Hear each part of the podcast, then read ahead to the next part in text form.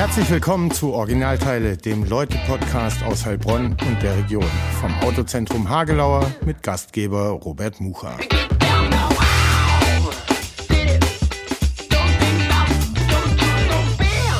Herzlich willkommen zu Folge äh, 47 beim im Originalteile Podcast, dem Leute Podcast aus Heilbronn und der Region.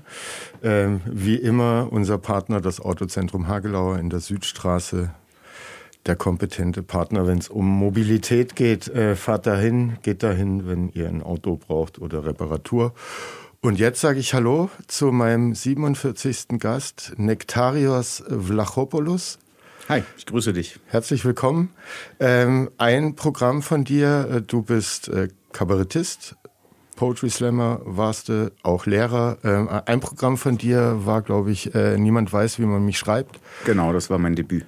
Ich hoffe, ich habe dich richtig ausgesprochen. Mach's nochmal bitte. Nektarias Vlachopoulos. Ziemlich gut, ja.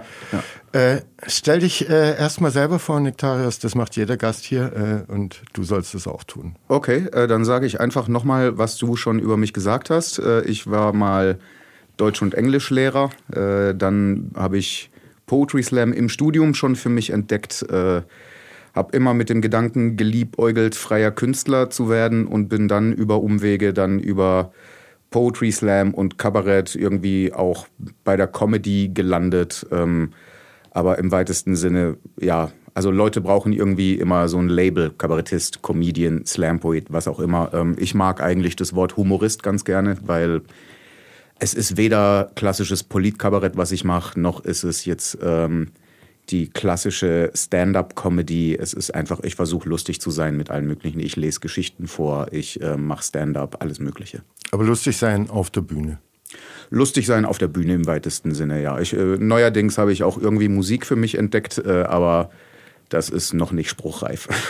Okay, ähm, übers Lustigsein auf der Bühne und so weiter äh, sprechen wir später noch. Mhm. Ähm, Du bist kein Ur- und gebürtiger Heilbronner, du kommst aus Bretten im Kraichgau. Äh, in Bretten steht das Krankenhaus, das mich zur Welt gebracht hat. Äh, tatsächlich aufgewachsen bin ich aber in Oberderdingen. Und das ist auch bei Karlsruhe und Bretten oder ganz woanders? Das ist exakt zwischen hier und äh, Karlsruhe, ziemlich genau auf der Hälfte hinter Eppingen.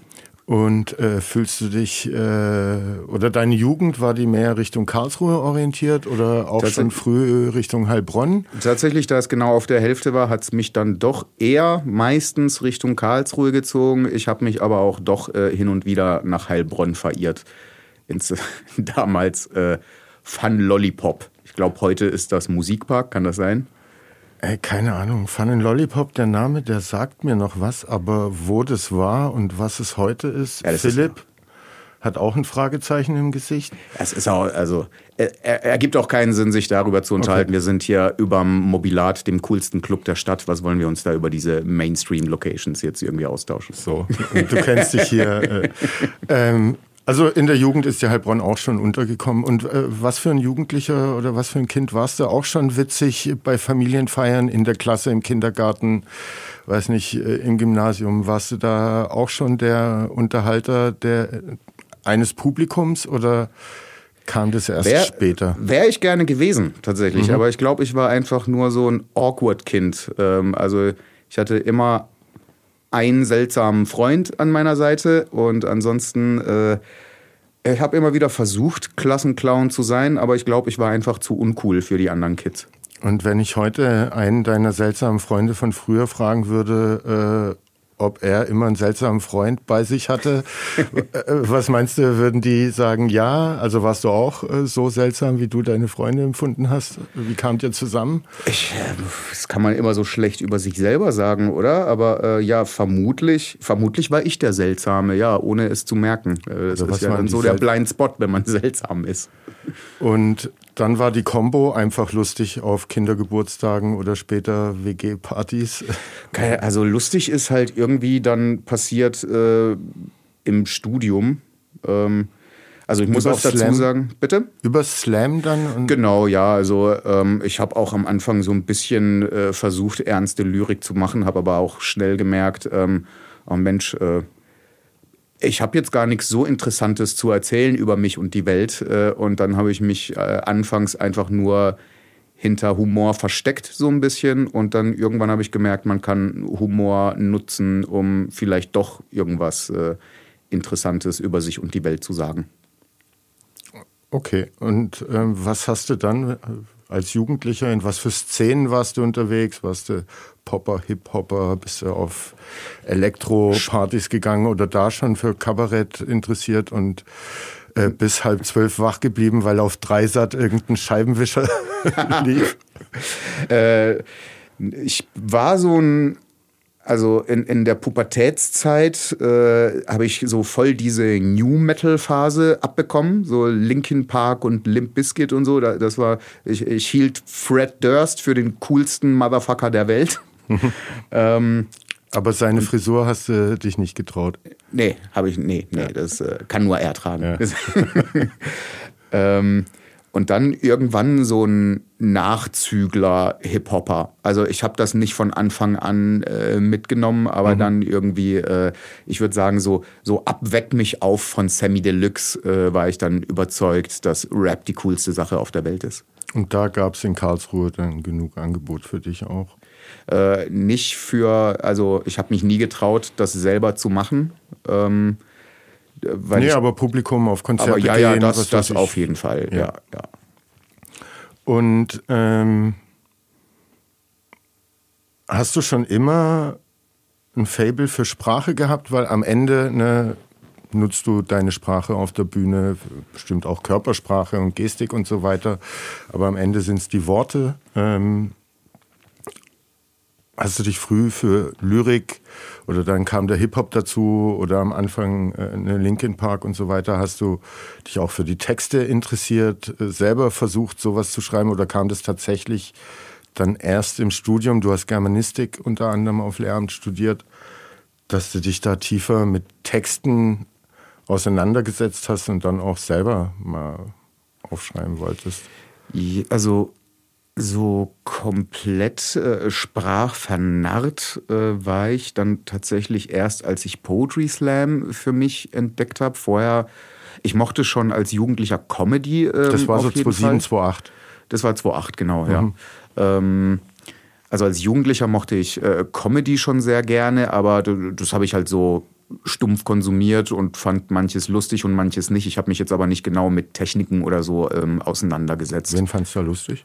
Ähm, Johann König, Olaf mhm. Schubert, ähm, das sind vor allem zwei Beispiele für Comedians, die schon damals irgendwie lustig waren und es geschafft haben, bis heute irgendwie in Würde zu altern und ihren Style beizubehalten. Ich glaube, Olaf Schubert kommt auch nach Heilbronn. Ich meine, ich habe Plakate gesehen. Das, es kann sein, dass er schon da war. Ich bin mir nicht war. ganz sicher, ja. ja.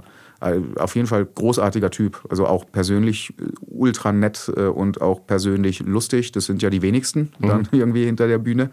Ähm, und ja, bei denen finde ich toll, dass sie es geschafft haben, irgendwie trotzdem mit der Zeit zu gehen und ähm, ne, also nicht irgendwie so Dinosaurier geworden sind, sondern also bis heute noch irgendwie kredibil und lustige Comedy machen. Schaffen mhm. nicht alle. Ähm, aber um zurück auf die Frage zu kommen, also äh, sprachverliebt, äh, klar, also ich habe deutschen Rap gehört, dementsprechend habe ich auch ähm, auf Texte geachtet. Aber auch da, da geht es ja viel mehr um Image als jetzt wirklich mhm. um äh, das, das Textliche an sich. Und äh, da bin ich dann auch als Teenager mehr auf das will jetzt nicht reingefallen, aber der, also ich wurde eher davon angezogen mhm. als jetzt äh, von der Sprachkunst. Mhm. Also das, das kam dann tatsächlich erst, als ich mich selber aktiv angefangen habe, damit zu beschäftigen.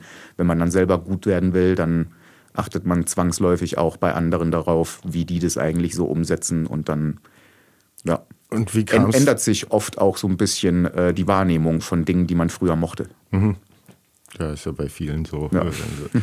Und, aber wie bist du in diese Szene rein? Du hast studiert in Heidelberg, da war Poetry Slam dann wahrscheinlich schon irgendwie populär in der Studentenszene oder so, konnte ich mir vorstellen. Genau, 2008 war so eine Zeit. Äh, da hieß es damals du hattest davor schon, aber nichts damit zu tun. Nee, hatte ich nicht. Für nee. dich schon Texte geschrieben oder irgendwas? Äh äh, ein paar klägliche Versuche, aber mir hat auch so ein bisschen der Rezipient gefehlt. Ich war nie so ein Typ, der einfach um des Schreibens willen schreibt. Ähm, mhm. Ich wollte dann schon auch Feedback Und es hat mir nicht gereicht, wenn irgendein Kumpel das gelesen hat und mir auf die Schulter geklopft hat und gesagt hat, das ist gut oder so. Also mhm. ähm, da, da, war dann wirklich so eine Bühne, war dann schon, ist halt ein Motor einfach, um, mhm. also im Zusammenspiel mit dem Publikum auch einfach zu wachsen und sich zu entwickeln. Und dann warst du mal auf deiner ersten Veranstaltung als Gast wahrscheinlich, hast du es gesehen und das war so Richtig. cool. Richtig, das, das, war, das war vor allem war das eine Veranstaltung äh, mit einem sehr hochkarätigen Line-up. Also das war so ein Special, wo irgendwie zwölf Poetinnen und Poeten aus ganz Deutschland da waren. Also wirklich so ein Best-of-Ding. Ähm, und da war ich beeindruckt. Ich, ich dachte auch, das ist normal, ähm, das mhm. Niveau. Äh, und war dann erstmal auch ein bisschen verunsichert. Aber ich wollte unbedingt mit diesen wahnsinnig beeindruckenden äh, Menschen, die ich da auf der Bühne gesehen habe, irgendwie auf Augenhöhe abhängen. So mhm. nicht so anhimmeln, sondern mit denen rumhocken und äh, einfach sich austauschen. Werden. Ja. okay, und dann bist du heim und hast Zettel und Stift oder schon Tastatur und Screen? Äh, also genau. wie ging es weiter? Wie hast du? Ja, ich, äh, ich habe dann angefangen, allen möglichen Rotz äh, zu schreiben erstmal. Ähm, war mit gar nichts zufrieden habe mich auch nicht getraut, direkt in Heidelberg äh, teilzunehmen, weil ich Angst hatte, dass irgendwelche Kommilitoninnen und Kommilitonen im Publikum sind und ich darauf angesprochen werden könnte, was ich da für Scheiße von mir gebe. Ähm, und bin dann äh, nach Stuttgart äh, in, ins Jugendhaus Mitte. Da war so ein kleiner Slam. Ähm, hab vorher irgendwie drei Tage einen Kumpel besucht. Wir haben sowas wie, wie ein Schreibcamp gemacht.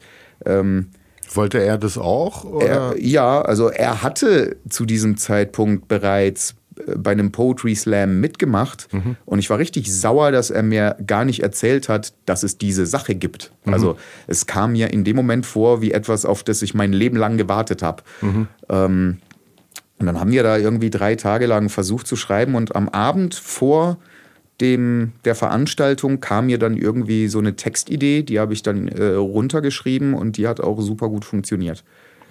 Und ähm, hast du da schon auf Rhythmus beim Schreiben mitgeachtet? Und gar so nicht. Das, das war so ein Prosa-Text. Äh, den ich heute, der ist schlecht gealtert, den würde ich heute nicht mehr auf Bühnen machen. Damals mhm. hat er gut funktioniert. Also ich habe dann auch äh, den, den ersten Poetry Slam, bei dem ich mitgemacht habe, habe ich dann auch direkt gewonnen. Ähm, der in Stuttgart. Genau, ja, in ja. diesem Jugendhaus. Ja, ja. Also war auch ein sehr, sehr newcomeriger Slam. Mhm. Also mit Szenegrößen konnte ich damals noch nicht mithalten, aber es war auf jeden Fall äh, ein Ego-Push, den ich so in meinem Leben noch nie erlebt hatte. Also ich, mhm. Hat, ich war vorher ich wusste bis in die zwölfte Klasse hinein nicht, äh, was ich beruflich mit mir anstellen will. Ich hatte so, so gar keinen Plan im Leben. Also Wie kamst du auf Lehramt?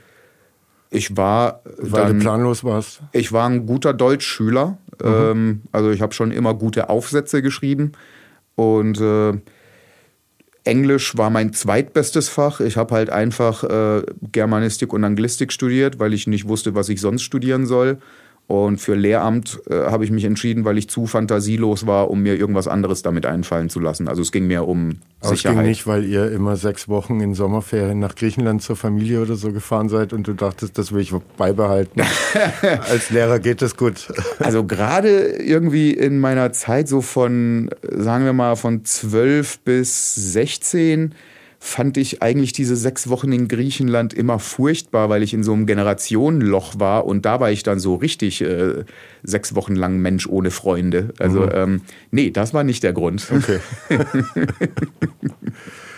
ähm, so, und dann äh, kam die Erleuchtung, äh, du hast einen Jugendslam gewonnen ähm, und wusstest, das will ich weitermachen. Äh, wie oft oder wie lang bist du dann noch äh, so ins württembergische äh, Slam-Exil gefahren, bis du dich äh, zu Hause getraut hast? Ich habe dann den, den zweiten Poetry Slam, bei dem ich mitgemacht habe, das war dann tatsächlich äh, in Heidelberg. Ähm, den habe ich nicht gewonnen, aber habe es immerhin ins Finale geschafft. Mit und demselben Text? Äh, mit demselben Text, ja, natürlich. Also großen, so schlecht kann er nicht gewesen Großen Output hatte ich damals nicht. Ja.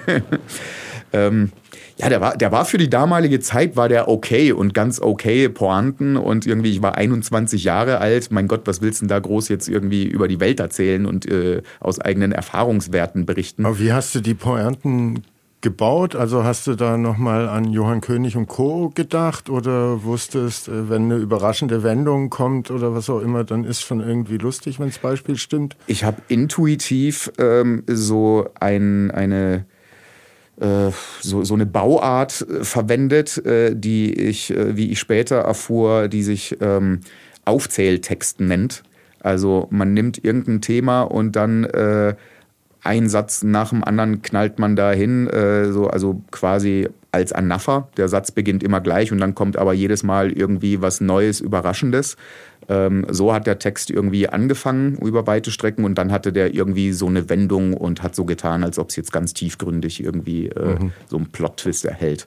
Aber es war also ich dachte, äh, wow, da habe ich ja jetzt echt eine geile Struktur hingelegt, aber ja, es war das gab es schon.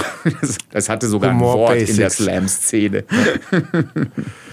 Okay, und der zweite lief dann aber auch okay, Finale und äh, in was für einem Takt und Rhythmus bist du dann aufgetreten? Ähm, wann bist du angefangen, weiß nicht, auf Slams in ganz Deutschland oder zuerst wahrscheinlich Baden-Württemberg zu fahren? Genau, erstmal Baden-Württemberg. Das ging relativ schnell, weil ähm, die, die Veranstaltenden, die war damals noch relativ äh, klein, also groß genug und, und vor allem wahnsinnig gut vernetzt. Ähm, also die Strukturen waren alle schon da und es war eine dankbare Zeit, um damit anzufangen. Ähm, es war auch noch die Zeit, in der es eben sehr studentisch war und als ziemlich cool und avantgardistisch galt. Ähm, es gab aber schon so die ersten Buhrufe, dass es jetzt kommerzialisiert wird und äh, also als ich angefangen habe, wurde auch schon quasi irgendwie Dreisat hat, glaube ich, irgendwann mal äh, Poetry Slams übertragen. Äh, damals gab es auf jeden Fall im WDR ähm, mhm. einen regelmäßigen Poetry Slam mit Jörg Thaddeus als Moderator. Der, also verstehe bis heute nicht, warum der das moderiert hat. Äh, aber da habe ich auch sehr davon geträumt, da mal teilzunehmen, aber äh, wurde schon abgesetzt, bevor ich quasi in der Szene angekommen war. Okay. Äh, gab dann auch noch mal so ein ZDF Poetry Slam. Äh, da war ich dann tatsächlich zu Gast, äh, bin aber glorreich in der Vorrunde rausgeflogen. Ähm, aber ja, es gab immer wieder so Fernsehansätze, aber keins, das sich irgendwie durchgesetzt hat, weil es definitiv einfach ein Live-Format ist. Mhm. Das überträgt sich nicht. Also gerade ähm, gerade Lesetexte, das ist für Fernsehen unsexy. Ja, weißes Blatt vorm Gesicht. Ja. Schwierig abzufilmen. Kommt nicht gut, ja. Okay, und dann bist du aber schnell reingekommen und äh, weiß nicht, warst du dann schon mehr Slammer als Student? Äh, wie schnell ging das? Ja, heute äh, würde ich sagen, ich war dann äh, ganz schnell so ein Kotzbrocken, äh, der gedacht hat, äh, also ich habe das nicht so nach außen getragen und das niemandem ins Gesicht gesagt, aber ich habe schon insgeheim gedacht, ja, äh, ihr analysiert vielleicht Kafka, aber ich bin Kafka. und ähm, aber vom zeitlichen äh, weiß ich nicht, wenn man dann anfängt, da äh, rumzufahren, das ist ja immer ein Wettbewerb. Äh, wie oft kann man da einen Text äh, verwenden? Viel zu lange tatsächlich. Ja? Es, gibt einfach wahnsinnig, wahnsinnig viele Poetry Slams in Deutschland und äh, also viele Veranstaltende haben halt mehrere Slams und äh, können so Touren anbieten und es gab schon dann auch eine Zeit lang so ein ja, so ein Lebensentwurf, dass man so die äh, eigenen Lebenshaltungskosten quasi auf Null senkt, indem man dauerhaft auf Tour ist. Ne? Also man holt sich einmal eine Bahncard 100, kriegt dann irgendwie für jede Location so ein kleines Taschengeld plus Fahrtkosten. Ähm, kriegt Essen und Übernachtung und keine Ahnung und dann kann man da irgendwie kostengünstig eine Zeit lang durch Deutschland reisen. Hast du das mal gemacht? Ähm, ich ja als Student halt. Mhm. Also ich habe halt parallel dazu studiert, aber es hat dann doch irgendwie genug Geld eingebracht, dass ich jetzt irgendwie nicht kellnern musste oder so. Mhm. Und das war dann auch schon cooler als. Hatte damals, Gott, damals hat man ja keine Miete gezahlt, hör mal, ich habe 190 Euro für meine WG gezahlt. Das mhm. kannst du dir heute gar nicht vorstellen. Und ähm, du scheinst ja Talent gehabt zu haben. Wie schnell galtst du dann irgendwie hier in Baden-Württemberg oder deutschlandweit als irgendwie einer der Top-Slammer. Ich meine, 2011 hast du ja die deutsche oder die internationale deutsche Meisterschaft gewonnen. Ja, Immer also, noch der weltgrößte Poetry Slam oder der deutschlandgrößte oder inzwischen nicht? Es mehr? gab mittlerweile eine Größe, also es war damals der größte Poetry Slam der Welt, äh, aber es gibt, gab mittlerweile von denselben Veranstaltenden äh, einen noch größeren, der auch wirklich so ein Weltrekordversuch war, also der auch äh, gelungen ist auf der Trabrennbahn. Also der Titel der Veranstaltung war auch der größte Poetry Slam der Welt. Ähm, und da hatte man dann, keine Ahnung, Thorsten Sträter, Julia Engelmann, solche Kaliber halt irgendwie. Mhm. Also wirklich äh, richtig, richtig, richtig bekannte Leute. Ähm, äh, jedenfalls, äh, wie war nochmal die Frage? Also am Ende, ja, wie lange? Ah, ja, genau. 2008 hast du angefangen, 2011, also innerhalb von drei Jahren bist du vom Jugendslam-Gewinner in Stuttgart, äh, der da hingefahren ist aus Angst, irgendwie zu Hause entdeckt zu werden, äh, zum äh, Gewinner des damals größten Poetry Slams der Welt geworden. Äh, es ging um Zuschauer. Wie viel waren da? Viereinhalbtausend, fünftausend? Genau sowas, ja. In Hamburg. Ja. Ähm, also das ging. Und wie viele Auftritte hast, hast du dann so im Jahr gehabt?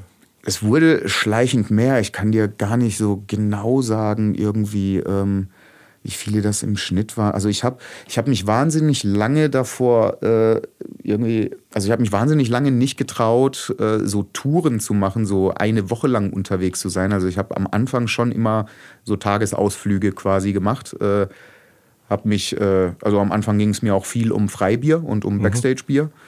Ähm, und dann hat es irgendwie so Aber das ein, kann ja eine schöne Jahre. Motivation sein. Ich finde es gar nicht verwerflich. Das ist habe ich auch gar nicht wertend. Ne? Ja. Also ohne das wäre ich heute kein freier Künstler. So.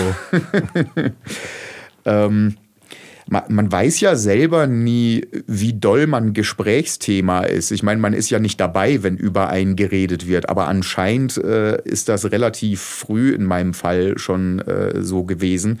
Ähm, wahrscheinlich irgendwie, weil mein Name so exotisch ist oder keine Ahnung. Ähm, jedenfalls, also ich war keiner von diesen ich gewinne jeden Slam, bei dem ich mitmache, Leuten, die, es durchaus immer mal wieder gab. Ähm, aber halt, ich habe halt immer mal wieder gewonnen. Ähm, und das, äh, also ich durfte schon sehr, sehr früh bei der deutschsprachigen Meisterschaft mitmachen. Also ich habe 2008 zum ersten Mal bei einem Slam mitgemacht und durfte im selben Jahr schon, bin ich nach damals, lass mich überlegen, Zürich. In Zürich hat die da stattgefunden. Und das war aber keine Veranstaltung, wo man sich selber anmelden konnte, sondern genau, da wurde man ja. so eingeladen. genau, richtig, ja. ja. Und ähm, das haben also die ähm, Veranstaltenden in Heidelberg haben mich da nominiert. Ähm, einfach weil ich Heidelberger war und die sich gefreut haben, so ein, äh, in ihren Augen so ein großes Eigengewächstalent irgendwie mhm. hervorbringen zu können. Und äh, dann habe ich es da auch tatsächlich äh, direkt beim ersten Versuch schon ins Halbfinale geschafft, ähm, dort aber auch mit großem Abstand nicht weitergekommen. Mhm. Ja, und dann habe ich jedes Jahr eigentlich teilgenommen. Ähm, auch nachdem ich 2011 gewonnen habe, habe ich weiterhin daran teilgenommen, weil es einfach so ein riesen Klassentreffen war und es einfach toll ist, da irgendwie die Bühne zu teilen mit so vielen tollen anderen Künstlerinnen und Künstlern. Und Heilbronn war ja damals noch kein heißes äh, Poetry Slam Pflaster, so 2011, 2012, ich. Ich weiß gar nicht, ob es vor. Äh, da musst du mir vielleicht helfen. Weißt du, ob es im Mobilat vorher schon einen Versuch gab, bevor wir das im Café Wilhelm gemacht haben? Also 2009 haben wir den aus der Taufe gehoben. Okay, nee. Ähm, Philipp schüttelt mit dem Kopf. Okay. Also nein. Ja. Ähm, also hast du schon 2009 äh, in Heilbronn rumgewirkt äh, und äh, erste Slams mit Genau, 2008 zum ersten Mal überhaupt davon erfahren und äh, mitgemacht und dann direkt 2009 schon den Anspruch gehabt, äh, so ich, äh, ich mache das jetzt auch und äh, wie kamst du auf Heilbronn? Wie war da die Connection? Ähm, es war bestimmt eine Zeit, ne, in Heidelberg studiert, da wahrscheinlich eine WG gehabt. Genau. Ähm, die Szene dort war wahrscheinlich größer als die äh, hier, die damals hier noch nicht Ja, bestand. definitiv. Also es gab da eine Szene. Ähm, das war äh, unser, also der Jugendfreund, mit dem ich beim ersten Poetry Slam ähm, der, den ich da dabei hatte, mit dem ich auch dieses Schreibcamp äh, gemacht habe, äh, der war hier in Heilbronn verankert. Der kam nämlich aus äh, Massenbach und äh, der hatte da mit so einer Band irgendwie zu tun und die wiederum sind ab und zu mal für so ein Kulturwerk aufgetreten, Kulturwerk Orange und irgendwie fürs Popbüro mal. Und, ähm, und dann sind die da so ins Gespräch gekommen äh, mit äh, unserem gemeinsamen Freund Daniel Schütt, der mhm. mittlerweile der Chef der Maschinenfabrik ist. Und äh, der hat so ein Helferfest veranstaltet und da haben wir mal zum Spaß so ein paar Texte vorgelesen. Das fand er cool und dann hat er uns direkt gefragt, ob wir da nicht irgendwie mit dem Popbüro Heilbronn-Franken ähm, mal selber so ein Ding veranstalten wollen. Und äh, es war von Seiten des Popbüros schon relativ professionell. Wir als Moderatoren eher weniger. Aber vielleicht mhm. war das auch der, das Charmante daran. Also und dann, ja, erzähl mal die Geschichte des, äh, du warst ja dann von Anfang an äh, dabei, die, äh, die Geschichte des Heilbronner Poetry Slams. Also ne, im Café Wilhelm hat es angefangen oder auf dem Helferfest wahrscheinlich vor zehn Leuten oder 25. Ja, sowas. Ins Café Wilhelm passen 40 und dann ist Proppe voll. Äh, und dann ging es weiter. Ich weiß nur, ihr habt, glaube bald dann die 100. Jubiläumsausgabe. Oder? Genau, die ist äh, jetzt im April. ähm, also 2009 bis war, 2023, also erzähl mal. Wir haben da erstmal irgendwie im Innenhof angefangen mit etwas mehr Publikum, als jetzt ins Café reingepasst hat. Und äh, dann haben wir relativ schnell gemerkt, dass es äh, sich äh, großer Popularität äh, erfreut in Heilbronn. Also wir mussten dann, also die Leute sind schon irgendwie zwei Stunden vor Veranstaltungsbeginn Schlange gestanden, weil es auch keinen Vorverkauf gab. Äh. Hattest du damit gerechnet? Du kanntest es ja schon aus Heidelberg, aber klar, hier gibt es jetzt keine geisteswissenschaftliche Uni, wo man.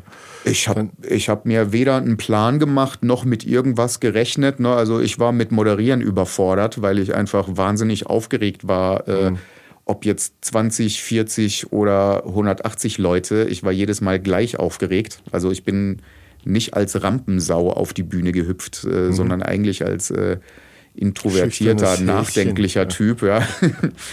ähm, Kafka. Kafka. Und ähm, habe mich dann gewundert, aber habe das dann auch so akzeptiert, äh, dass da irgendwie so eine große Nachfrage ist. Ähm, ich war einfach happy, dass ich Kolleginnen und Kollegen einladen darf und mich selber als Gastgeber irgendwie profilieren darf, ähm, obwohl andere für mich die Arbeit gemacht haben, die Orga-Arbeit. Mhm. Ähm, hab mehr schlecht als recht moderiert, aber Publikum kam weiterhin. Dann mussten wir uns irgendwann Dinge einfallen lassen. Also es war dann so, dass wir da auch. Wie oft habt ihr das am Anfang gemacht? Einmal im Monat, alle. Ich glaube, Monate. ich glaube, wir haben monatlich angefangen, mhm. ja. Und äh, war auch wirklich immer proppevoll. Also wir haben dann irgendwann sind wir so weit gegangen, wir hatten dann so einen alten Kastenfernseher. Äh, dann haben wir äh, innen irgendwie so eine Kamera reingestellt und so einen Kastenfernseher noch in den Außenhof. Und dann waren irgendwie so 80 Leute stehend im äh, Wilhelm drin und dann nochmal irgendwie 50 draußen im Hof, die irgendwie mussten die draußen Bratwurst gegessen bezahlen? und äh, die mussten den vollen Eintritt zahlen. Und dann haben wir gedacht, okay, das ist ja eigentlich, die Leute fühlen sich doch verarscht. Kapitalismus ist gut. Ja. ich habe ich hab dann gefragt, so wie, wie ist die Stimmung da draußen eigentlich? Ihr seht das ja nur auf so einem kleinen Kastenfernseher und dann haben die gejubelt. Also, also irgendwie fanden die das super super. Also, mhm. ja, keine Ahnung, keine Ahnung. Es war halt irgendwie die Zeit dafür. Und ähm, dann aber 2011, ausgerechnet im Jahr, als ich Meister wurde, also es war so, dass ich ja eigentlich äh, nach England bin, um Assistant Teacher zu machen für ein Jahr ähm, habe dann eine Genehmigung von der Schulleitung bekommen, in der ersten Woche schon wieder zurückzureisen, um in Hamburg bei den Meisterschaften teilzunehmen. Mhm. Und da habe ich die aus Versehen gewonnen und äh, habe den Titel dann mit nach England genommen und war dann erstmal weg. Und mhm. die Szene hat sich gewundert, wo ist unser Champion? Den wollten wir doch eigentlich hier überall featuren lassen bei den Slams. Also es war richtig, richtig schlechtes Timing. Ich glaube, ich bin auch in die Geschichte eingegangen als der Typ, der nichts draus gemacht hat. Mhm. Naja. Na, so spät, aber immerhin. okay, und dann äh, warst du 2011 nicht bei den Heilbronner Slams äh, dabei, weil du in England äh, genau, uniformierte Schüler unterrichtet hast? Richtig, absolut. Äh, reine Jungsschule, Testosteron über beide Ohren hin. Ähm, das Würdest war... du Schuluniform hier in Deutschland einführen? Nein. Ähm, bin aber froh, dass ich es nicht entscheiden muss. Also es gibt natürlich auch gute, gute Argumente dafür. Anyway, ähm, ich habe dann äh, Philipp Herold gebeten, mich zu vertreten, während ich in England bin und dann... Ähm, das ist ein anderer Slammer aus deinem Heidelberger äh, Umfeld. Genau, genau, ja. Und dann haben wir das, als ich wieder da war, abwechselnd gemacht, äh, auch mit äh, Nikolas Groschke, der das ja auch äh, am Anfang angeleiert hatte. Waren wir halt irgendwie so drei Moderatoren ähm, im Wechsel. Und äh, irgendwann kam aber irgendwie so die Entscheidung meinerseits so, ich gebe das jetzt komplett, also Nico war da mittlerweile komplett ausgestiegen, nach Ravensburg gezogen und dann ähm, bin ich so langsam eher in diese Kleinkunstecke geraten und habe mich dann auch selbstständig äh, gemacht und ähm, dann war Poetry Slam, wurde dann sekundär, weil ich einfach ähm, Miete zu bezahlen hatte. Also mittlerweile war ich bereits Lehrer geworden. Äh, in Neckarsulm habe ich ein Jahr lang unterrichtet als Beamter, habe aber immer nebenbei zu viel Bühne gemacht, äh, um irgendwie beim einen oder beim anderen irgendwie äh, dem, dem Job so nachzukommen, mhm. wie es dem Job gebührt. Wann war das? Über was für ein Jahr sprechen? 2016 habe ich aufgehört. Also von 2015 bis 2016 war ich in Neckarsulm, ähm, einer gewerblichen Schule, äh, Deutsch und Englisch Lehrer. Ähm, hab 2016 habe ich mich selbstständig gemacht und dann direkt äh, Kleinkunst, Soloshows, hier und da mal ein Fernseh- und Radioauftritt. Ähm, und dann habe ich auch gemerkt, ähm, ich kann Poetry Slam nicht in dem Umfang mehr weitermachen. Also irgendwann, wenn man dann den Hobby zum Beruf macht, dann ist es halt doch Beruf und dann, auch wenn es Spaß macht, äh, muss man gucken, wie oft man jetzt wirklich unterwegs sein will. Mhm. Ähm, heißt das, du hast nur ein Jahr unterrichtet äh, als Lehrer? genau. Ging das länger? Okay. Ähm, also Referendariat plus ein Jahr. Mhm. Und deine, deine Auftritte mal beim Fernsehen, äh, mal im Radio, mal auf Kleinkunstbühnen. Äh, hast du dir das selber organisiert? Hast du da ein Management gehabt aus der Poetry-Zeit noch? Nicht aus der Poetry-Zeit, äh, sondern also 2000, also ich habe Anfang 2016 haben mich die Veranstaltenden in Hamburg, äh, die auch diesen größten Slam der Welt veranstaltet haben, ähm, überredet, mich, mich mal auf die Bühne geschubst, um mal einen Soloabend zu machen, was ich mir bis dahin nicht zugetraut habe. Ähm, das hat mir dann so viel Spaß gemacht, so einen Abend einfach von Anfang bis Ende dramaturgisch selbst zu gestalten, dass ich gesagt habe, okay, ähm, jetzt gibt's nichts anderes mehr. Also das ist es. Ähm, mhm. ich, ich möchte das hauptberuflich machen, habe mir direkt äh, im selben Atemzug direkt eine Bahncard 100 gekauft, ohne irgendwas zu kalkulieren und habe gesagt, so, ich möchte es jetzt äh, voll und ganz machen. und dann hatte ich das Glück, auf der Kleinkunstbörse in Freiburg habe ich, bin ich mal ganz, ähm, also vielleicht für diejenigen, die das nicht kennen, das ist sowas wie das, was für den Büchermarkt irgendwie die äh, also Frankfurter Buchmesse ist, ist die Kleinkunstbörse in Freiburg für. Wann, hattest du da deinen, um welche Uhrzeit deinen Auftrittsslot? Oder da ist, man kriegt 15 Minuten oder 10 oder 5, ich weiß es gar nicht. Und wenn man Pech hat, um 7.30 Uhr, wenn noch gar keine Booker da sind von denen. Ich habe ich hab da bei der Eröffnungsshow spielen äh, dürfen und ähm, musste da für meinen Slot nicht selbst bezahlen. Ähm, und ich dachte Sonst erst, muss man wow, 500 Euro super. bringen. Genau, sowas, ja. Ne? ja. Ich dachte erst, super, äh, ich habe ausgesorgt für dieses Jahr. Wenn mich da die Leute sehen, dann regnet es Bookings.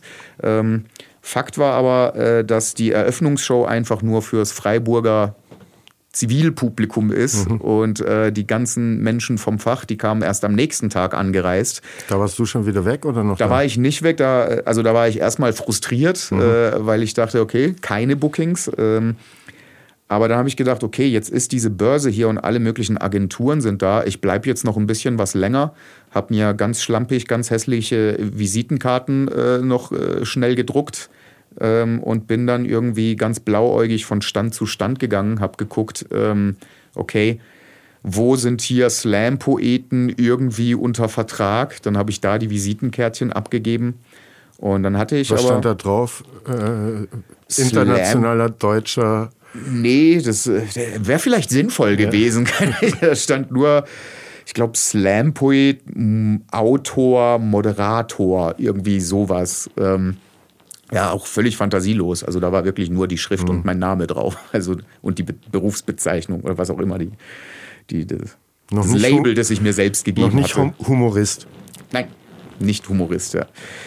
Und, äh, und dann äh, gab es aber Gespräche mit diversen Agenturen. Und ich hatte irgendwie äh, so ein paar prominente äh, Fürsprecher. Ähm, also unter anderem hat wohl Jochen Malmsheimer äh, über mich positiv geredet, was mich total gewundert hat, weil also ich wusste nicht, dass ich das? also, von ihm äh, wahrgenommen werde. Das ist eine Kabarettlegende. Also okay. Also der macht so sehr literarisches äh, Kabarett, äh, mhm. Lesetexte, die einfach, der kann einfach schreiben wie kein anderer. So der, ja. Ähm, und dann äh, ja, habe ich äh, meine fantastische Agentin da kennengelernt, äh, mit der ich bis heute zusammenarbeite und hoffentlich auch noch ganz lang weiterhin zusammenarbeite. Also sieht auch danach aus. Wir kommen gleich auf deinen aktuellen Beruf weiterzusprechen, aber noch mal kurz, weil du bist ja nicht ganz raus beim Heilbronner Poetry Slam in meiner Wahrnehmung. Du bist da immer mal wieder mit zur Gast oder? Es kann passieren, dass ich da mal wieder einspringe oder so, ähm, aber ich habe da nicht mehr die Federführung. Okay. Ähm, aber äh, man muss sagen, ne, der Poetry Slam in Heilbronn ist so eine feste Instanz geworden. Äh, die Entwicklung, ich glaube, der größte Slam war auf der Buga dann wahrscheinlich vor über 1000 Leuten in Heilbronn oder so. Ja, ja. Ähm, bist du auch ein bisschen stolz drauf, da mitgewirkt zu haben und die Nische irgendwie, also es gibt nicht so viele Subkultur, nenne ich es mal, äh, Formate, die in Heilbronn so ein Publikum anziehen und so gut funktionieren. Ähm. Ich schreibe das gar nicht so sehr mir auf die Fahne. Also ich war einfach, ich habe das mit den richtigen Leuten zum richtigen Zeitpunkt gemacht, aber ich habe da tatsächlich auch nicht so wahnsinnig viel Expertise mitgebracht damals, dass ich das jetzt ermöglicht habe. Deswegen also ja, stolz. Also ja, vielleicht hast du durch deine Connections dafür gesorgt, dass gute das, Slammer nach Heilbronn kamen und irgendwie das, das ja. Niveau so gut war, dass das Publikum wiedergekommen ist. Das ist durchaus möglich, äh, dass das äh, der Fall war. Aber ähm, also ich habe mir da jetzt nie groß eingebildet. Ich habe das jetzt hier aufgebaut. Das waren wirklich die Leute vom Popbüro und die mhm. ganzen mhm. äh, ehrenamtlichen Helfer und keine Ahnung. Also denen darf man das, hat man da viel mehr zu danken als mir. Ähm, was ich vielleicht äh, mit geleistet habe, ist äh, bei allen möglichen Förderern irgendwie ähm, klein, kleine Tänzchen aufzuführen und ein paar Texte vorzulesen und da irgendwie dafür zu sorgen, dass, äh, dass es irgendwie Sponsoren gibt, die den Slam mhm. am Leben halten, dass äh, die vielleicht auch irgendwie ja, einen kleinen Beitrag dazu geleistet haben, dass es äh, heute die Maschinenfabrik gibt. Also wenn es eine Heilbronner Poetry Slam Hall of Fame gäbe, wäre dein Kopf da aber wahrscheinlich schon auch zu sehen. Ja, ja. meine Büste zentral, Sehr genau, gut. von allen Seiten ausgeleuchtet. Ähm, inzwischen lebst du ja auch schon ein Weilchen hier in Heilbronn. Bist nicht in Heidelberg geblieben, äh, kanntest wahrscheinlich auch Mannheim ganz gut. Da gibt es ja auch eine Szene, ist nicht so weit weg von Heidelberg. Wie kam es, äh, dass du dich für Heilbronn entschieden hast und wie, wie lebt sich's für dich hier in der Stadt? Lebst du so viel in der Stadt? Du bist ja viel unterwegs wahrscheinlich auch. Ich bin super viel unterwegs und das ist auch wahnsinnig schön. Also es ist anstrengend, aber das liebe ich auch sehr. Also Wie viele ich, äh, Nächte schläfst du in Heilbronn? Es ist jetzt natürlich äh, Corona äh, bedingt äh, und äh, also Corona ist ja auch noch nicht vorbei und die Zahlen sind auch die Zuschauerzahlen und Auftrittszahlen. Ähm, das äh, ist nicht so wie 2019. Also es bessert sich wieder, aber wir sind noch nicht da, wo wir aufgehört haben. Ähm, aber 2019 war der Stand der Dinge, dass ich so zwischen 150 und 200 Auftritten im Jahr hatte. Mhm. Also richtig viel unterwegs war. Äh, dementsprechend ist es beinahe egal, wo ich lebe. Mhm. Ähm, und Heilbronn, also ich bin aus privaten Gründen hergezogen, nicht aus beruflichen. Dass es ähm, die Maschinenfabrik gibt äh, und alle möglichen äh, Veranstaltungen, die wir da jetzt aufziehen, äh, ist ganz, ganz toll. War jetzt aber nicht der ausschlaggebende Grund, hier, hierher zu ziehen. Das waren mhm. private Gründe. Aber ähm, es könnte, also ich dachte immer, ich bin so ein Typ, Mensch, ich, ich gehöre nach Berlin zu den Kreativen oder keine Ahnung, oder zumindest nach Köln, wo das Fernsehen sitzt. Ähm, aber Mai, also in Berlin wäre ich halt einer von fünf Millionen Kreativen und hier ist äh, das, was ich mache, vielleicht ein bisschen wichtiger. Mhm. Und ähm, war es die Erkenntnis, oder du bist auch Vater, glaube ich, äh, das verändert einen ja dann vielleicht auch nochmal und äh, wenn man dann so einen Berlin-Besuch hatte und merkt, okay, Grün ist ganz schön weit weg oder wenn, dann ist äh, vollgeschissen und überfüllt.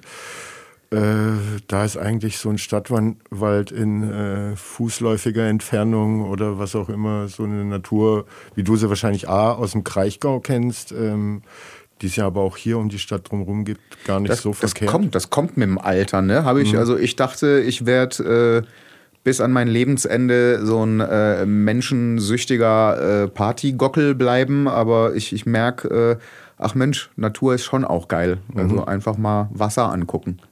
Hat was. Ja. Also hat es auch was damit zu tun, dass du dir jetzt, also es hat sich gerade so angehört, dass du dir auch vorstellen könntest, vielleicht noch ein bisschen hier zu bleiben. Äh, ein paar Jährchen werde ich auf jeden Fall hier bleiben und dann kommt, was kommt. Äh, vielleicht kommt ja doch noch der große Ruf nach Köln, wir wissen es mhm. alle nicht.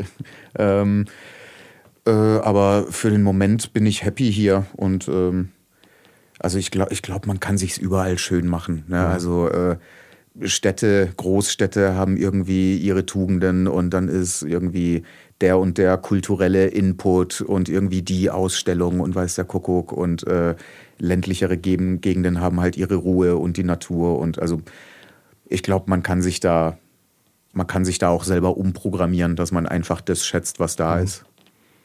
Und nimmst du die Stadt äh, und die Entwicklung der Stadt irgendwie wahr ähm, oder gar nicht so, weil du so viel ja dann auch unterwegs bist, äh, weil es tut sich ja einiges, aber nur in bestimmten Blasen vielleicht oder in bestimmten ja. Feldern.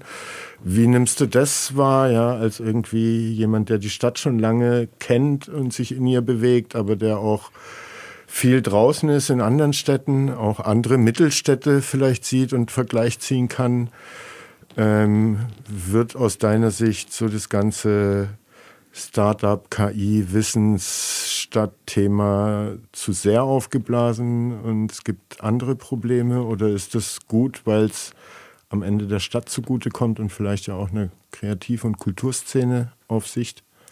Da, also ich scheue mich davor, da jetzt irgendwie äh, waghalsige Prognosen ja, zu äußern, aber ähm, also bislang dieses ganze KI-Startup und 42 und weiß der Kuckuck, also ähm, ich verfolge das jetzt auch nicht äh, wirklich äh, haargenau irgendwie die ganzen Entwicklungen, aber es ist jetzt äh, also in meinem Lebensbereich, außer dass hier und da mal eine Ausstellung stattfindet, ähm, eine habe ich besucht äh, in der Maschinenfabrik. Ähm, ist es noch nicht in, in, in meine Bubble eingetreten und mhm. in meinen äh, Wahrnehmungsbereich. Was auf jeden Fall der Fall ist, also das Neckarufer ist aufgehübscht worden. Es gibt hier jetzt auch irgendwie mal so ein paar, ja, verhipsterte Läden irgendwie. Also hier und da kann man sich schon mal äh, irgendwie wie in einer größeren Stadt fühlen. Mhm. Ähm, ich, ich denke, man kann das alles irgendwie auch paaren mit, äh, ne, mit, mit den Tugenden, die es hier schon immer gab, so irgendwie die Weinberge drumrum und weiß der Kuckuck. Ähm, ich finde aber auch so ein bisschen äh, versucht irgendwie das Stadtmarketing irgendwas zu erzwingen, was irgendwie noch nicht da ist. Vielleicht mhm. gelingt es ja irgendwann, aber auch so ein bisschen äh, also was ich total albern finde, sind diese Schlösser da an dieser Brücke mhm. vom Götzenturm, so einfach das in Köln abgeguckt und ja, äh, hier und da mal so eine Aktion mit diesen äh, Wimpeln, die da überall hingen. Ähm, ja, ob es jetzt unbedingt so sein muss, weiß ich nicht, aber irgendwie, da ist schon was da. Es hat mhm. Potenzial, ist jetzt aber auch nicht. Ähm, also mir ist es noch nie passiert, dass ich irgendwo in Deutschland unterwegs bin, sage, ich komme aus Heilbronn und jemand sagt, ah ja, die Stadt, in der das und das irgendwie mhm. äh, passiert. Meld dich, wenn der Zeitpunkt gekommen ist. Ich gebe sofort Bescheid. Dann sprechen wir nochmal. Äh, und du als Humorist, ist Heilbronn witzig? Haben Heilbronner Humor? Ist Heilbronn. Hast du Heilbronn in irgendeines deiner Programme mal eingewebt äh, für ein Bit oder einen Joke oder eine Pointe? Also ich müsste erstmal quasi auf der Bühne ein äh, Bild von Heilbronn etablieren in der Nummer, bevor ich dann quasi Humor daraus generieren kann, mhm. weil Heilbronn halt einfach keinen äh, speziellen Ruf hat äh, mhm. deutschlandweit. Also klar, ne, also irgendwie, es gibt hier Wein, aber den gibt es in anderen Städten auch. Da wäre jetzt irgendwie die Pfalz berühmter dafür. Mhm. Ähm, es gibt hier eben, KI ist in den Kinderschuhen. Wer weiß, vielleicht wird Heilbronn tatsächlich das deutsche Silicon Valley, ist jetzt aber noch nicht in den Köpfen der Leute. Mhm. Ähm, ja, bleibt, bleibt abzuwarten. Aber momentan kann ich, also ich, ich habe da mal so Gags gemacht. So ein bisschen. Äh, wohlwollend herunterspielend, äh, aber jetzt, ähm, ja, es ist jetzt nicht das, woraus ich äh, meine mhm. Themen schöpfe. Okay. Ähm, du hast ein Format im Nordend. Hast du das noch? Äh, äh das ist momentan steht das äh, äh, zur Diskussion, ob und wie das weitergeht. Es, ja, du hattest ein paar Veranstaltungen. Ein paar Veranstaltungen mit einem Red Open River. Mic. Genau, ehemaliges Red River.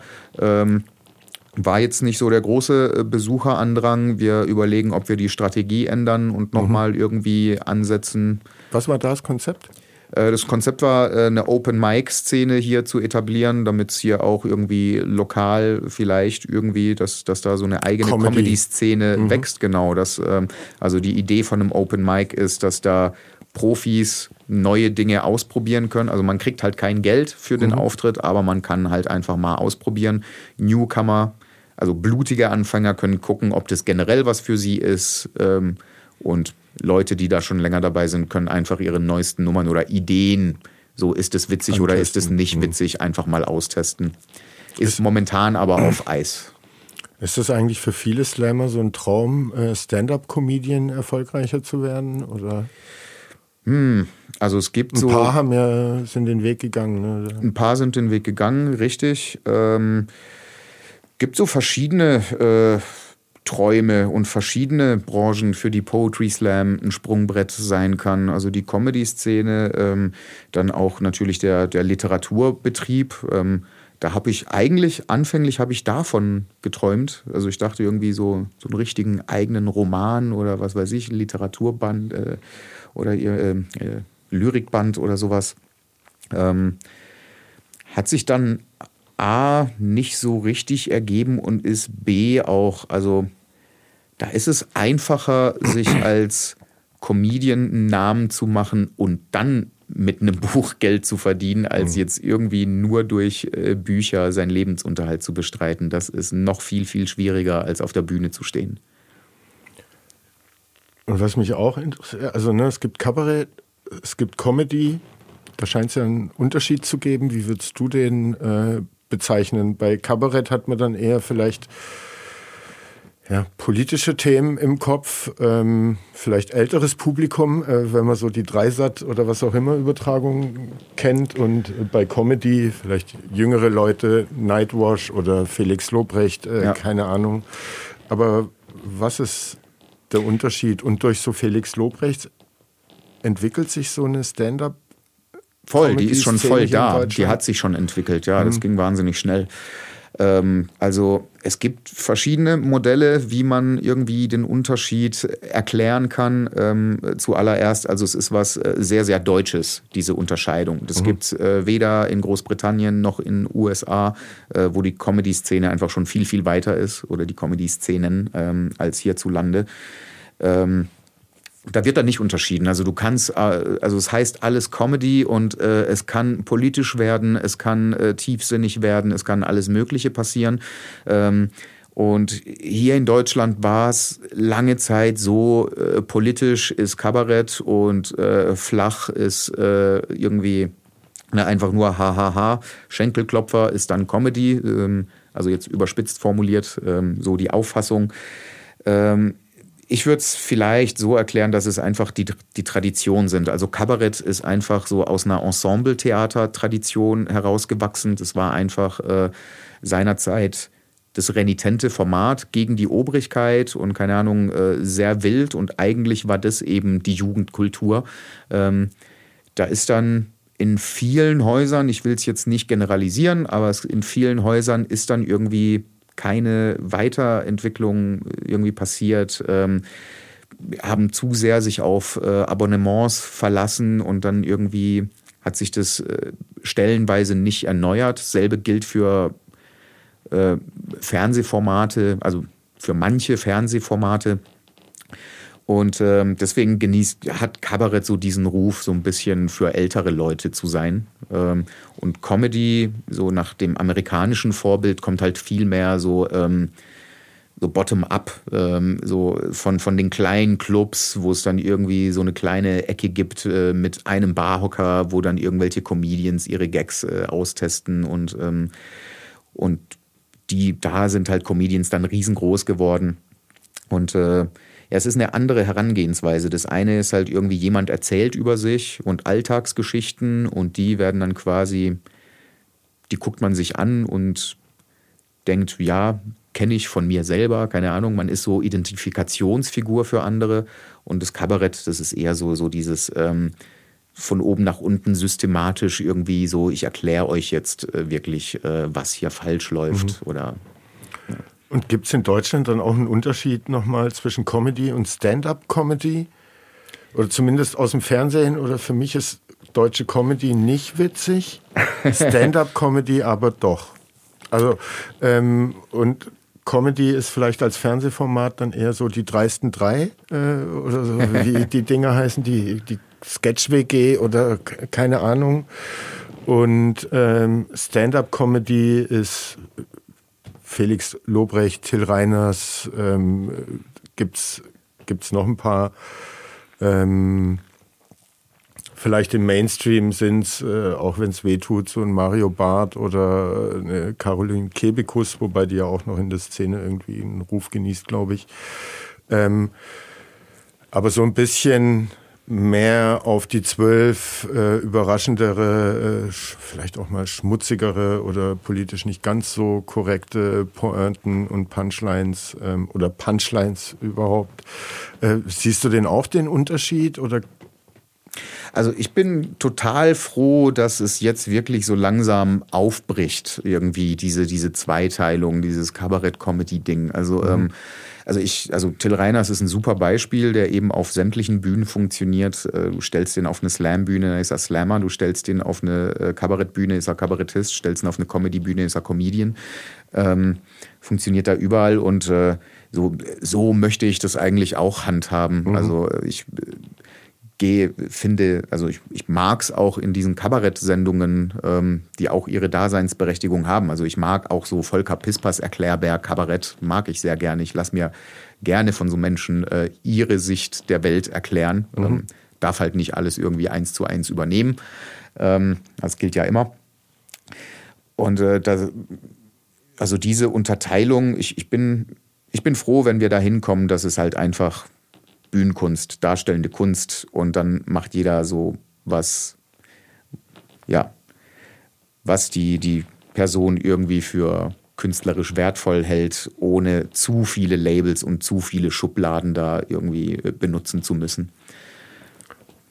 Und denkst du auch, deine Formate oder Dinge für Social Media oder nur für die Bühne? Äh, äh, müsstest du ganz anders, weiß nicht, schreiben oder was auch immer, wenn du ja, witzig bin, sein solltest auf leider, Instagram oder TikTok?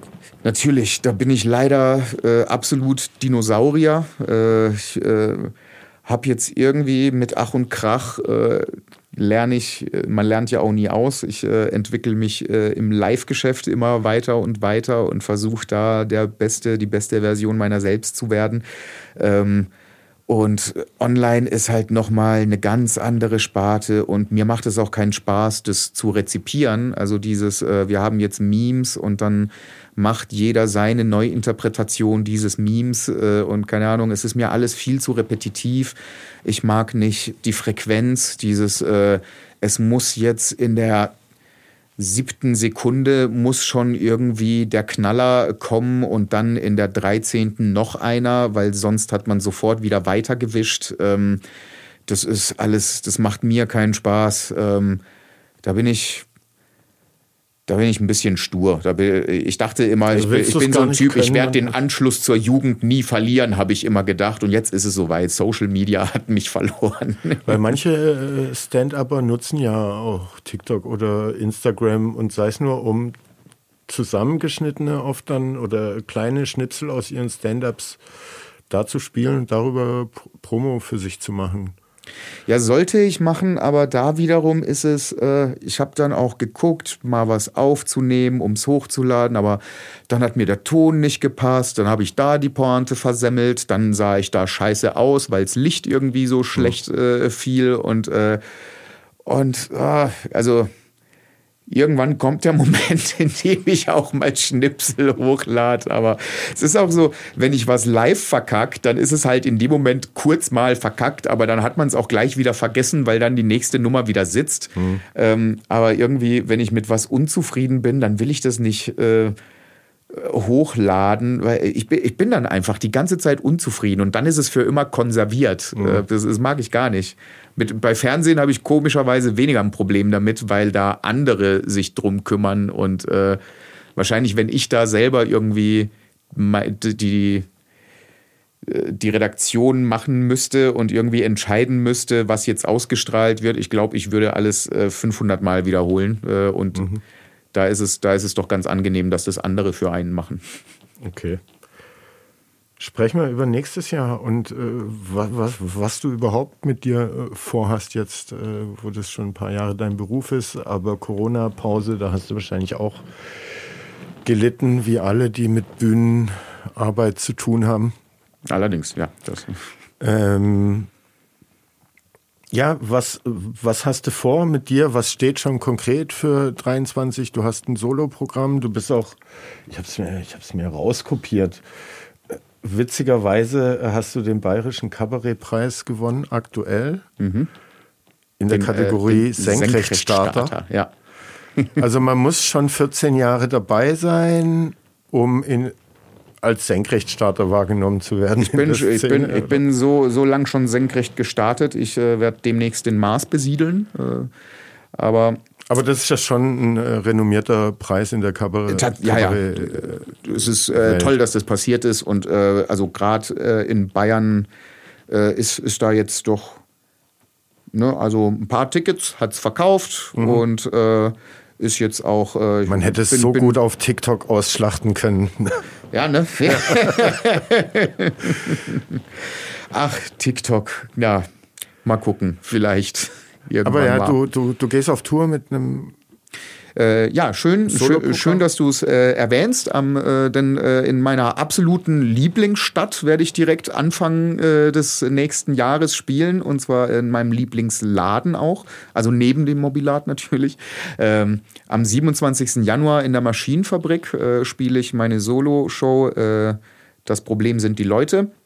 Ich hoffe, dass da viel Publikum da sein wird äh, und äh, hab, ja, bin, bin guter Dinge, dass das ein richtig schöner Abend wird. Ansonsten, ich habe äh, schon richtig viele Bookings für mein Soloprogramm für nächstes Jahr. Es sind ein paar Dinge in der Mache, über die ich noch nicht sprechen darf. Ähm, aber vielleicht mal ähm, so ganz grob. Also es geht um Fernsehen und es geht um klassisches äh, Sprechtheater. Da gibt es irgendwie Projekte. Ähm, und ja, ich freue mich auf alles, was kommt. Nach den letzten zwei Jahren ist es, äh, macht es jetzt wieder ultra viel Spaß, Dinge auszuprobieren, auf Bühnen zu sein.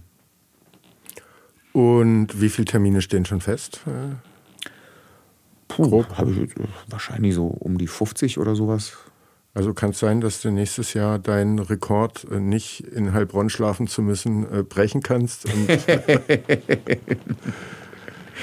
Ja, mal, mal, mal gucken. Bock drauf, aber grundsätzlich. Ähm Ach, ich, bin, ich bin ja auch gerne in Heilbronn, so ist es nicht. Also, ne, hab, hab's mir hier gemütlich gemacht, auf jeden Fall. Wo gehst du dann hier hin, wenn du mal hier bist und die Seele baumeln lassen kannst? Ich habe das äh, wunderbare Glück, äh, direkt äh, am, am, an der Neckarmeile äh, wohnen zu dürfen. Und äh, da bin ich auch oft und gerne und viel am Wasser. Nicht im Wasser, aber davor. Sehr gut. Und wer mehr über dich erfahren will, es gibt äh, wahrscheinlich eine Homepage. Es gibt eine Homepage, die wird auch demnächst komplett neu, also da wie ja, heißt die? demnächst. Äh, seit, seit, seit so einem halben Jahr wird die demnächst neu gelauncht. Die, Aber heißt, die heißt, niemand weiß, wie man mich schreibt? Äh, auch. Also man kommt da drauf, äh, also nektarios-vlachopoulos.de oder auch äh, niemand weiß, wie man mich schreibt.de. Ich glaube, ich habe mir noch irgendwas, irgendwas Bescheuertes habe ich mir auch noch sichern lassen, aber ich habe es gerade vergessen. Tja, schade. Und da ähm, ja, findet man die Termine, äh, findet bestimmt auch irgendwelche. Nektarius.vip habe ich mir noch sichern lassen. Genau, da, das ist kürzer. Guckt da vorbei, auch ja. da äh, findet er äh, Infos zu Zukunft von dir. Äh, hast du da irgendwie so einen Traum? Äh, weiß nicht, Till Reiners zum Beispiel hat ja auf Dreisat jetzt sein eigenes Format, wo er, glaube auch Comedians oder Slammer einlädt.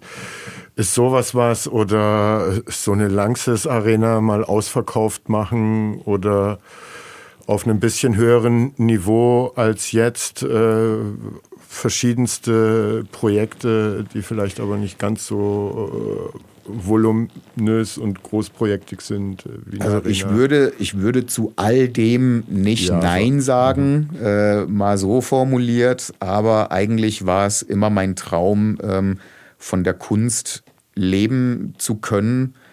Und den, das Ziel habe ich bereits erreicht. Also ich muss nicht nebenbei Kellnern oder sonst irgendwas. Und ähm, das ist ja schon, also alles, was jetzt noch dazukommt, ist einfach nur noch Bonusmaterial. Also ich bin da nicht äh, gierig.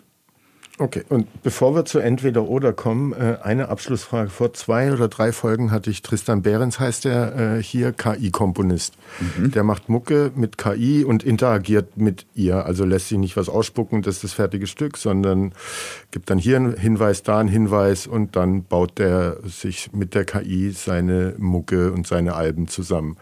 Wow. Könntest du dir vorstellen, äh, wenn KI Humor und Witz mehr versteht. Also da gibt es schon erste Versuche, wo es funktionieren kann, wo KIs Memes ganz witzig interpretieren zum Beispiel. Aber könntest du dir das, äh, wenn TikTok und Insta an dir vorbeigeht, aber vielleicht dir vorstellen, in der Zukunft in Interaktion mit einer KI deine Programme oder Witze zu schreiben, entstehen zu lassen? Ja, also Ne, weil was Puh, Tristan muss, meinte. Muss ich arg umdenken gerade, weil es ist ja quasi all das, was ich mir über Jahre mühsam hinweg äh, irgendwie selbst erarbeiten musste, ist dann irgendwie vollautomatisiert da und jeder kann dann so quasi äh, seine Inhalte mit äh, Pointen bereichern. Also, also es so macht mich so ein bisschen entbehrlich. Also es ist natürlich äh, ein Konkurrent, aber ja, wenn es kommt, kommt's. Da braucht man ja nicht irgendwie. Ne? Also und Jein, ne, was Tristan meinte, was die KI nicht kann, vielleicht kann sie es irgendwann, was sie aber im Musikbereich noch nicht kann. Also die kann wunderbare Harmonien aneinanderreihen und so weiter. Mhm. Es hört sich alles harmonisch an, aber am Ende langweilig. Er ist schon noch nötig, dass das Ding eine Klammer, eine Geschichte bekommt, dass das mhm. ähm, eine Emotion bekommt. Ähm, und also ich meine das tatsächlich in so einem Interaktionssinne, weil er meinte, das ist wie eine Jam-Session mit 5000 Musikern zusammen. Okay. Und ich weiß nicht, ob du solche Comedy-Schreibwerkstätten oder Brainstormings mit anderen äh, Kabarettisten, Comedians hast. Und wenn du das hättest, sozusagen aber mit Hunderten oder Tausenden und Impulse bekommst, die du dann selber mit deiner Kreativität weiterentwickelst und schleifst ich würde dem eine Chance geben, auf jeden Fall. Klar, warum nicht? Also bin, bin jetzt keiner, der äh, alles verweigert, äh, was mhm. neu ist. Ich, äh, und auch habe da so äh, geschimpft vorhin über Social Media. Es ist halt anders als das, was ich mache. Also ich äh, denke jetzt auch nicht, dass es der Untergang der Zivilisation ist. Es ist halt neu und äh, es ist halt äh, irgendwie muss man dann Umgang damit finden. Mir ist es momentan nicht wichtig genug, mich da äh, doll reinzufuchsen, aber das ist, also das mit der KI klingt super spannend. Also würde ich, würde ich definitiv nicht unversucht lassen. Mhm. Dann kommen wir jetzt zu entweder oder. Ich habe es dir vorher erklärt. Ich schmeiß dir so zwei Begriffe hin und der, der dir näher ist, den nennst du mir gerne auch mit einem Halbsatz dazu. Warum? Okay. Muss ich, muss ich besonders schnell dabei sein oder habe ich äh, Nachdenkzeit? Du hast ein bisschen Nachdenkzeit, ja. äh, die will ich dir gewähren. die Anstalt oder die Heute Show? Die Anstalt. Nur im ersten oder die Caroline Kebekus Show? Caroline Kebekus. Maschinenfabrik oder Nordend? Maschinenfabrik. Thessaloniki oder Athen? Uh. Next. Find beide toll. Störender Schüler oder heckelnder Zuschauer? Heckelnder Zuschauer. Stand-up oder Kabarett? Kabarett. Gemischtes Hack oder Talk ohne Gast? Beides zu selten gehört. Souflaki oder Gyros? Souflaki. Maultasche oder Spätzle? Spätzle. Eröffnungsshow oder Abschlussshow? Abschlussshow. Saft oder Nektar?